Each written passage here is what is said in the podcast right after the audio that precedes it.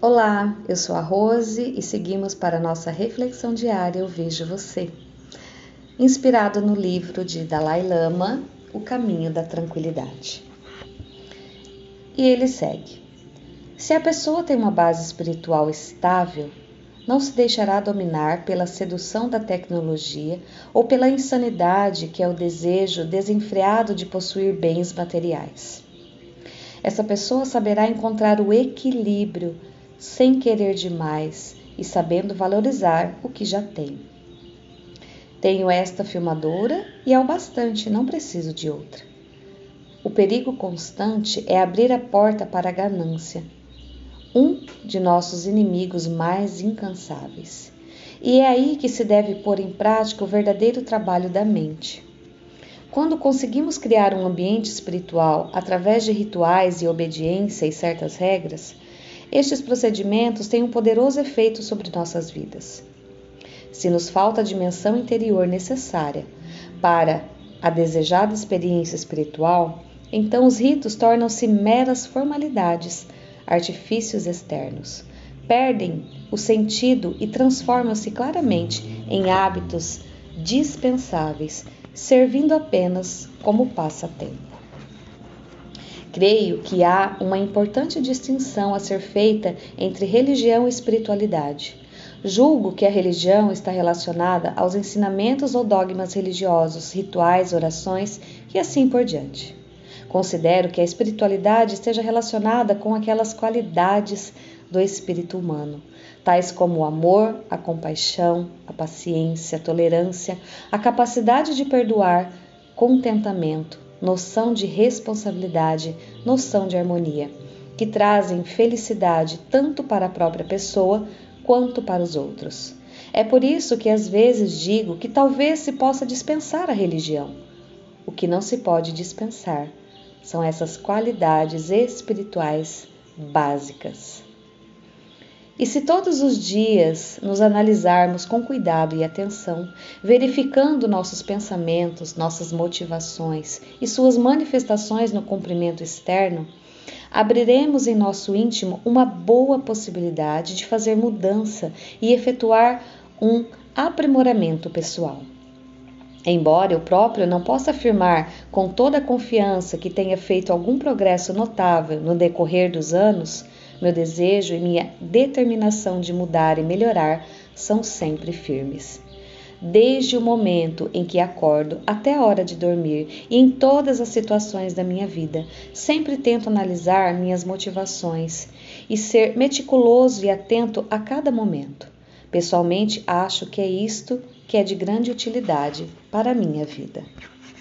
Que linda essa passagem! Eu estou encantada porque é exatamente isso que eu penso, que espiritualidade e religião, elas não têm muito a ver, pelo menos no meu ponto de vista, e aqui, pelo visto do Dalai, de Dalai Lama também, né?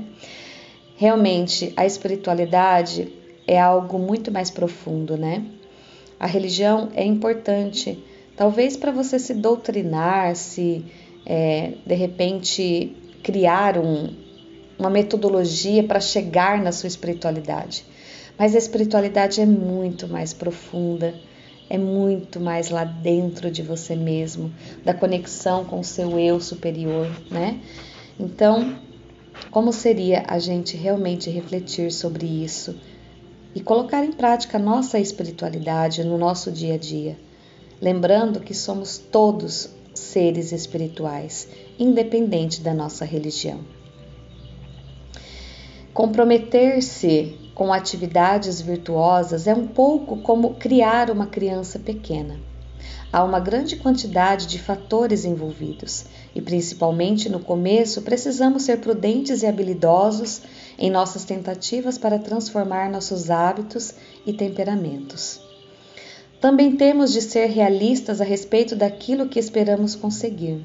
Levou muito tempo para ficarmos do jeito que somos e não se mudam hábitos do dia para a noite.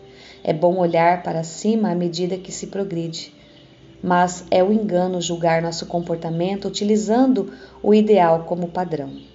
Por isso, é muito mais eficaz, em vez de alternar breves rompantes de esforços heróicos com períodos de relaxamento, trabalhar com consciência, com constância, como um rio fluindo em direção a um objetivo de transformação.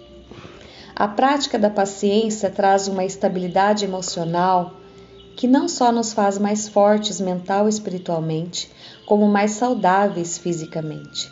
Sem dúvida, atribuo a boa saúde de que desfruto a uma mente em geral calma e serena. Entretanto, o benefício mais importante da paciência consiste em sua ação como um antídoto poderoso ao mal da raiva, a maior ameaça à nossa paz interior e, consequentemente, à nossa felicidade. A paciência é o melhor recurso que se disponha para nos defendermos inteiramente dos efeitos destrutivos da raiva. Pensem bem, a riqueza não protege ninguém da raiva, nem a educação, por mais talentosa e inteligente que a pessoa seja. A lei, muito menos, pode ser de qualquer ajuda. E é a fama inútil. Se a proteção interior do autocontrole paciente evita que experimentemos o túmulo de emoções e pensamentos negativos. Linda essa passagem, né? Como é maravilhoso os ensinamentos de Dalai, como é gratificante ler essas palavras. Então, a pergunta de hoje é: como eu posso viver na plenitude da minha paz como jamais vivi antes? Como eu posso estar mais consciente e presente de que eu sou a paz, eu vivo a paz, eu escolho a paz?